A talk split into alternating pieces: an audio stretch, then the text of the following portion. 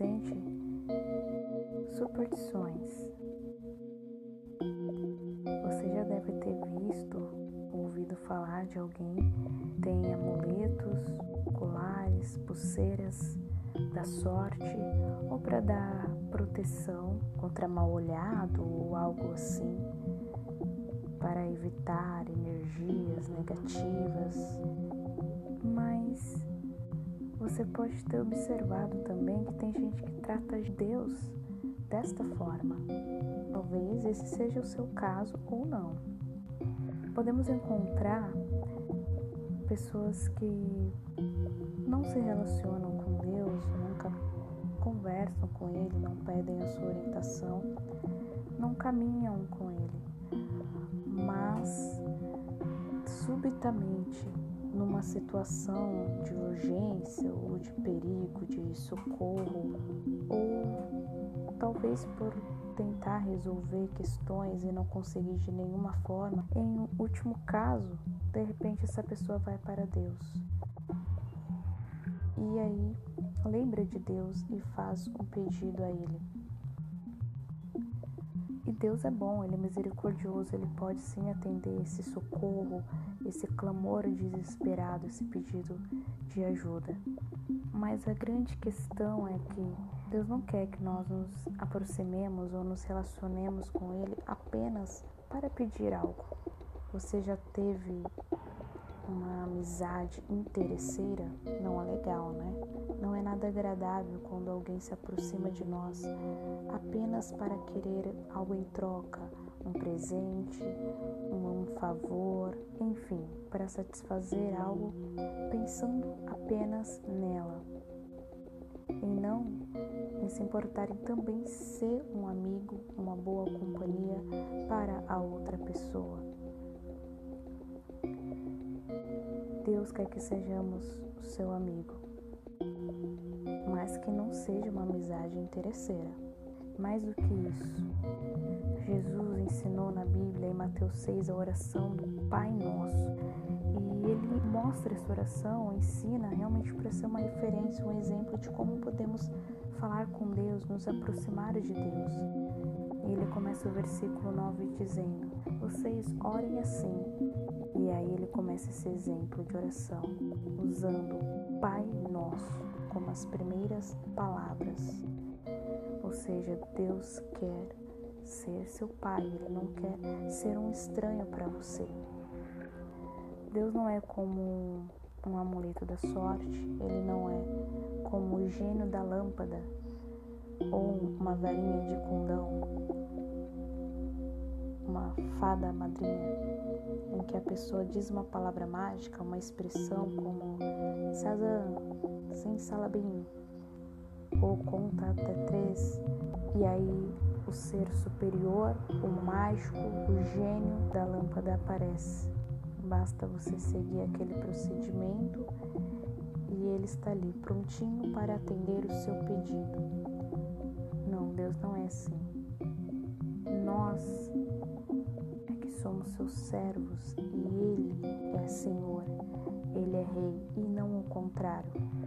Às vezes sem perceber, nós podemos tratar Deus ou querer até inconscientemente desejar que Ele faça as coisas no nosso tempo, do nosso jeito, até mesmo exigindo, colocando Deus contra a parede. Muitas das vezes queremos manipular as situações. E ai de Deus se não nos obedecer, fazemos como uma criança mimada, biquinho, cara feia, birra, ficamos com raiva de Deus só porque nós não entendemos os planos dele. Mas nem tudo é pra gente entender. Mas sim, nós devemos é obedecer, entendendo ou não. Mas tem situações sim que Deus faz questão de nos responder, de nos explicar, de nos fazer compreender. Em Romanos 9, 20, há um versículo que diz: Todavia, quem és tu, ó homem, para questionares a Deus? Por acaso pode criado reclamar com seu criador dizendo: "Por que me fizeste assim?" Um barro reclamar ao oleiro. Contrário, é o oleiro que está no comando. Então pare para pensar em como você tem enxergado Deus ou se lembrado dele. Talvez só em alguns momentos específicos você tenha se interessado por Deus, tenha invocado a Ele. Você pode ter uma Bíblia em casa achar que ela serve ali como um amuleto, de repente deixar ela aberta em um salmo ou ter algum quadro de um versículo num porta-retrato para trazer proteção ou deixar ali um crucifixo no retrovisor do carro. Mas saiba o que vai trazer verdadeira mudança na sua vida, transformação não é uma Bíblia. Não adianta a Bíblia você tê-la e você não e você não ler ela, você não utilizá-la e ela apenas ficar aberta ali com as páginas que às vezes acabam até com o tempo ficando encardidas, pegando pó, ela é apenas um livro. Mas você ler a Bíblia e colocar em prática os seus ensinamentos, pode ter certeza, não tem como a sua vida não mudar, não tem como você não conhecer a Deus verdadeiramente, não se aproximar dele. Então, se você quer proteção, ande com Deus, peça a Ele proteção. Não dependa de um colar, de um talismã, de um amuleto. Salmo 115, o salmista vai dizer: Mas o nosso Deus está no céu e fez tudo o que lhe agradou. Os ídolos deles são prata e ouro, obra das mãos dos homens. Ele falando de outros povos, os seus inimigos. E aí ele diz: Esses ídolos têm boca, mas não falam. Olhos têm, mas não veem Têm ouvidos, mas não ouvem. Narizes têm, mas não cheiram. Têm mãos, mas não apalpam. Pés têm, mas não andam. Nem som algum sai da sua garganta. Então, troque a sua superstição hoje. Troque o objeto que você usa pela verdadeira confiança em Deus, em algo que é vivo, que é real, em um ser que tem vida e que transmite vida e que é o Criador de todas as coisas.